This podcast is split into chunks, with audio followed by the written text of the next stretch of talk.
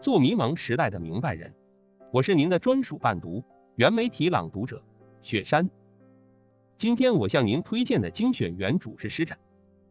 施展是北京大学史学博士，外交学院教授，外交学院世界政治研究中心主任，著有枢纽《三千年的中国》，是中国青年学者中的精英翘楚。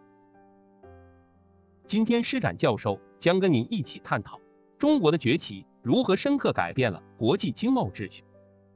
中国是否有能力撼动美国主导的国际秩序？尽管世界经济真正的发动机仍然在西方，中国的经济成长在相当程度上是被西方新模式的创新经济拉动出来的。发动机需要传动轴才能让整个车跑起来，而中国就是这个传动轴。然而，中国这个传动轴的出现，会让现有的全球经济治理秩序遭遇挑战，也会导致国际经贸秩序以及很多国家的内部秩序出现失衡。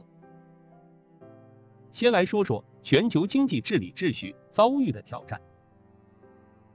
现有的几大国际经济组织，国际货币基金组织和世界银行都是二战后成立的，已经大半个世纪了。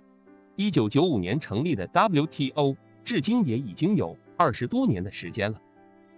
而中国经济的高速成长是二十一世纪之后这十几年的事情。中国的崛起深刻改变了国际经贸秩序，但现有的国际经济组织还是按以前的经贸秩序设计的，这就会出现运转上的问题。他们难以有效的调节各个国家之间的贸易冲突，也没法有效承担起平复各种失衡秩序的责任。另一方面，我们在很多国家内部也可以看到失衡，比如美国最近这些年讨论的很多的中部地区铁锈地带的问题，当地是传统的重工业制造业地区，随着中国的崛起，制造业多一半都转移到了中国，在这些地方就引发了较为严重的失业问题，由此又进一步引发了一系列的社会问题。欧洲国家的很多传统工业城市。也面临相似的境遇，对于非西方国家和地区来说也是同样的。再加上这些地方的国家能力本来就比较弱，于是当地的秩序就会陷入更加脆弱的状态。这些失衡就进一步引发了各国在政治上的民粹化转向。我们在最近这几年看到西方国家和一些非西方国家都有一系列民粹气质很强的领导人被选上台，就是这样一个背景。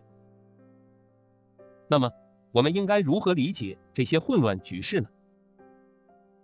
中国现在已经是世界规模的大国，对于这种大国来说，它的国家利益来自于全球的高度交互过程。如果全球秩序一塌糊涂，也会给中国的国家利益带来巨大损失。简单举例来说，中国的超级生产能力是以全球为市场的，如果其他国家乱了套。对于中国产品的消费能力就会大幅下降，中国就会遭遇到经济困境、失业危机等等。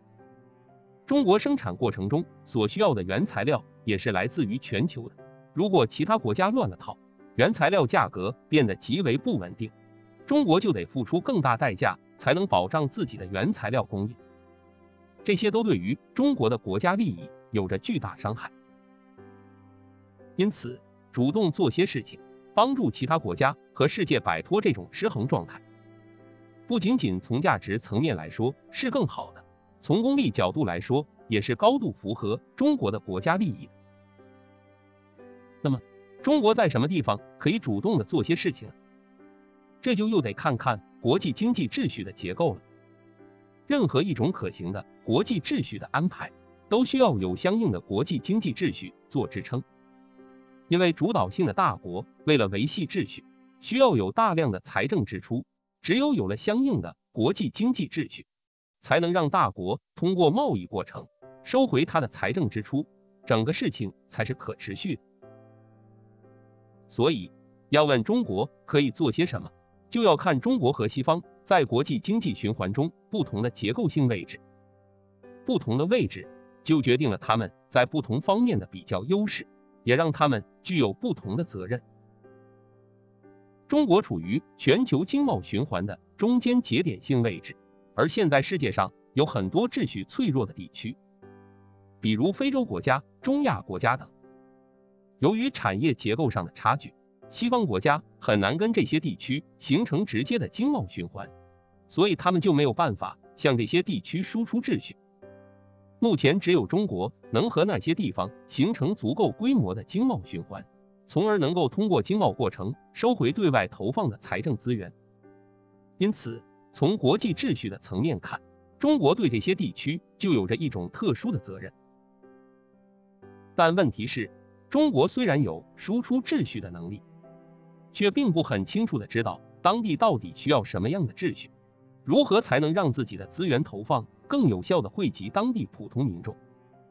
要搞清楚这些东西，就需要有关于当地足够的地方性知识。这些知识中国不具备，但是曾经统治过这些地方的西方国家却具备相关知识。因此，在秩序脆弱地区，中国跟西方又有了一种深度合作的空间和可能性。中国要真正实现世界责任，中国要真正兑现国家利益，就是需要在这样一种开放合作的格局中展开的。应该说，在物质层面上，中国已经具备这种能力了，但是中国还需要在精神层面上获得足够的自觉，才能意识到自己应当承担的国际责任究竟是什么，然后也才能够进一步去找到恰当的国际制度安排，来落实这些责任。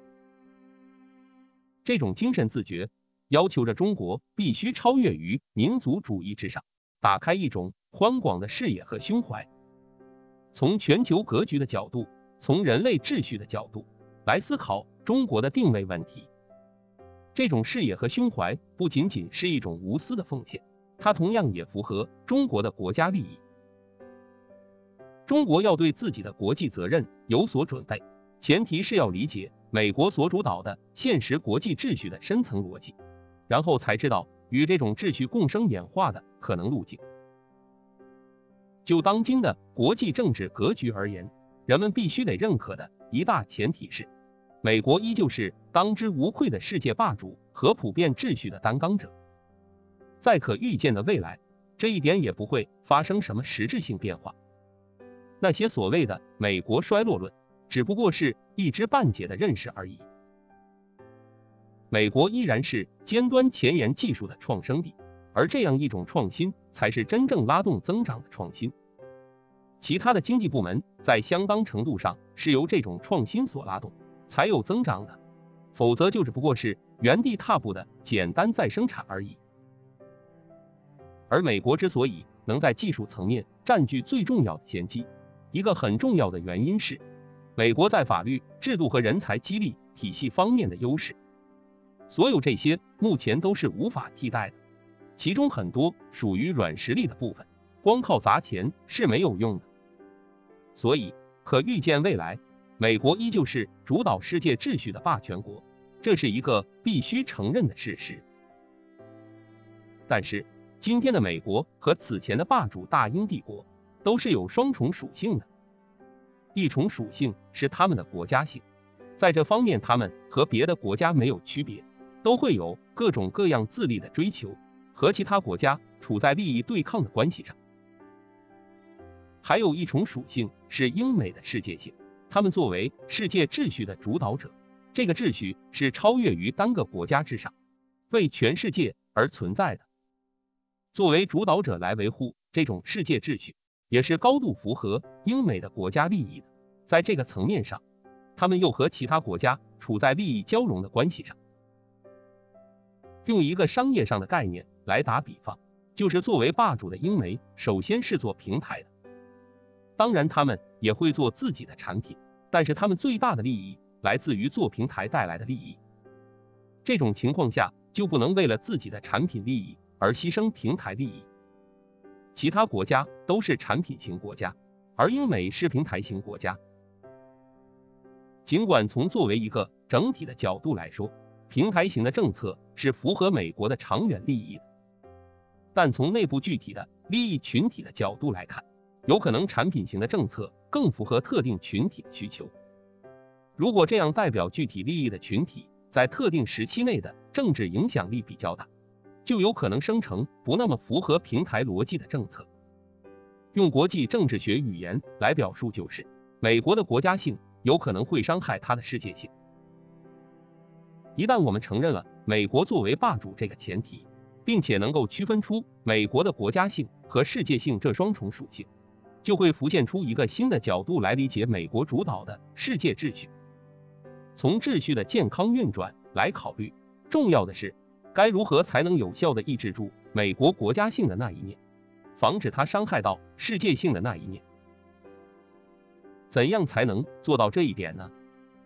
需要有一个力量能够制衡住美国。非常重要的是。这里的制衡不是要挑战美国世界性的那一面，而仅仅是要制衡住美国国家性的那一面。而且，这个力量越是制衡美国国家性的那一面，就越是成就美国世界性的那一面。说到这，你就明白了，这就是第二种势力均衡。也就是说，承认一个普遍理想，但是在落实理想的执行权层面上，要以势力均衡作为手段。那么，谁有力量制衡美国的国家性这一面呢？你也肯定想到了，在今天大概只有中国有这种力量。但中国是否能够恰当的运用它的这种能力呢？这取决于中国是否能够理解到前面说的两个前提，也就是美国霸主地位的不可替代性，以及美国本身的双重属性。如果不对美国的双重属性进行区分，而只是笼统的反美，那就会连带把美国的世界性那一面也给反掉。但世界性这一面并不属于美国，而是属于世界绝大部分国家的公共品，所以这种反美就会把绝大部分国家都推到中国的对立面上去。一旦能够区分出美国的双重属性，仅仅反对它的国家性，那么绝大部分国家都会成为中国的盟友。因为美国国家性的这一面也会伤害其他国家的利益，但是他们自己却没能力反制，由中国来出头，他们当然愿意支持。而中国越是在反对美国的国家性，就越是在成全它的世界性，就越是在成全世界大多数国家的长远利益。在这种情况下，所有的其他国家都会成为中国的盟友。这样一种势力均衡的逻辑，既不是单纯的理想，也不是单纯的实力，而是实力与理想相融合的产物。它的前提是承认人类的共同理想，它的手段是执行层面实力的相互制衡，最终让人类普遍秩序不断向前共生演化。说到这，你可能会感觉很不过瘾，凭啥就得接受美国作为这个霸主啊？中国来当这霸主？然后中国也有那双重属性，这不是更好吗？但我要说，一方面在可预见未来，中国没有能力当这个霸主，因为你在前面的课程里会注意到，全球霸主需要是特定意义上的岛国，不面对强大的陆地邻居，才能集中精力主导连通全世界的海洋。同时，全球霸主需要有全球金融中心。而全球性的金融中心又需要有普通法的法系作为前提。另外，全球霸主需要是创新能力的全球引领者，这又需要一系列的制度软环境。还有，全球霸主需要作为一种普遍主义理想的担纲者，才能从全世界吸引支持者等等。这里说的还只是一部分必要条件而已，所有这些条件要全都具备。目前只有美国，有些条件是其他国家也能慢慢努力的，比如制度软环境，比如强大的社会的发育等等。但有些条件是努力了也改不了的，比如地缘处境，比如普通法系统等等。只有知道了自己不能干什么，才更能知道自己能干什么。另一方面，虽然无法当成美国那样的全球霸主，但是中国却有另外一种机会。我先来讲一个古希腊的隐喻，你应该就能理解中国的这个机会了。这个古希腊隐喻叫做忒修斯之船。这个故事是说，有一艘自上游向下游航行的忒修斯之船，在航行的过程中，船上的一块木板坏了，于是水手就抽下来这块木板，换上一块新的。继续向下游航行的过程中，又一块木板坏掉了，于是就再抽下来换掉。如此往复，等船航行到最下游，所有的木板全都被换过一遍了。问题来了，此时它还是忒修斯之船吗？如果你用换下来的那些木板再造出一艘船，这艘船是不是忒修斯之船呢？你看，这些问题都说不清楚了。切换回美国霸主这个问题上，美国在主导着世界秩序，但是需要有中国来不断制衡美国的国家性，以便成就它的世界性。说起来很抽象，但这个过程不是抽象的，而是在各种国际组织、各种双边和多边条约的谈判中具体展开的。所以你会发现，这个世界秩序的生成里面渗入了大量中国的色彩，因为它不再是。美国单方面行为的产物，而是中国和美国不断互动的产物。尽管它仍然是美国主导的，但没有中国的互动，它也绝不会是这个样子。长此以往，中国的色彩渗入的越来越多，越来越深。此时，你说这个秩序是美国的呢，还是中国的呢？这就像忒修斯之船一样，你会发现已经说不清楚了。实际上。也没必要说清楚了，因为它已经成了一个属于全世界的普遍秩序。在这样一个历史过程当中，中国所拥有的力量将真正的被转化为一种对国际责任的担当。这会是中国对于世界秩序、对于人类历史以及对于自身国家利益的最佳实践。好了，今天的伴读就到这里，希望能对您有所启发。感谢您的聆听。不抽象就无法深入思考，不还原就看不透事物本质。我是您的专属伴读，原媒体朗读者雪山。欢迎您明天继续来我们原主平台追索真知，探寻真理，做一个迷茫时代的明白人。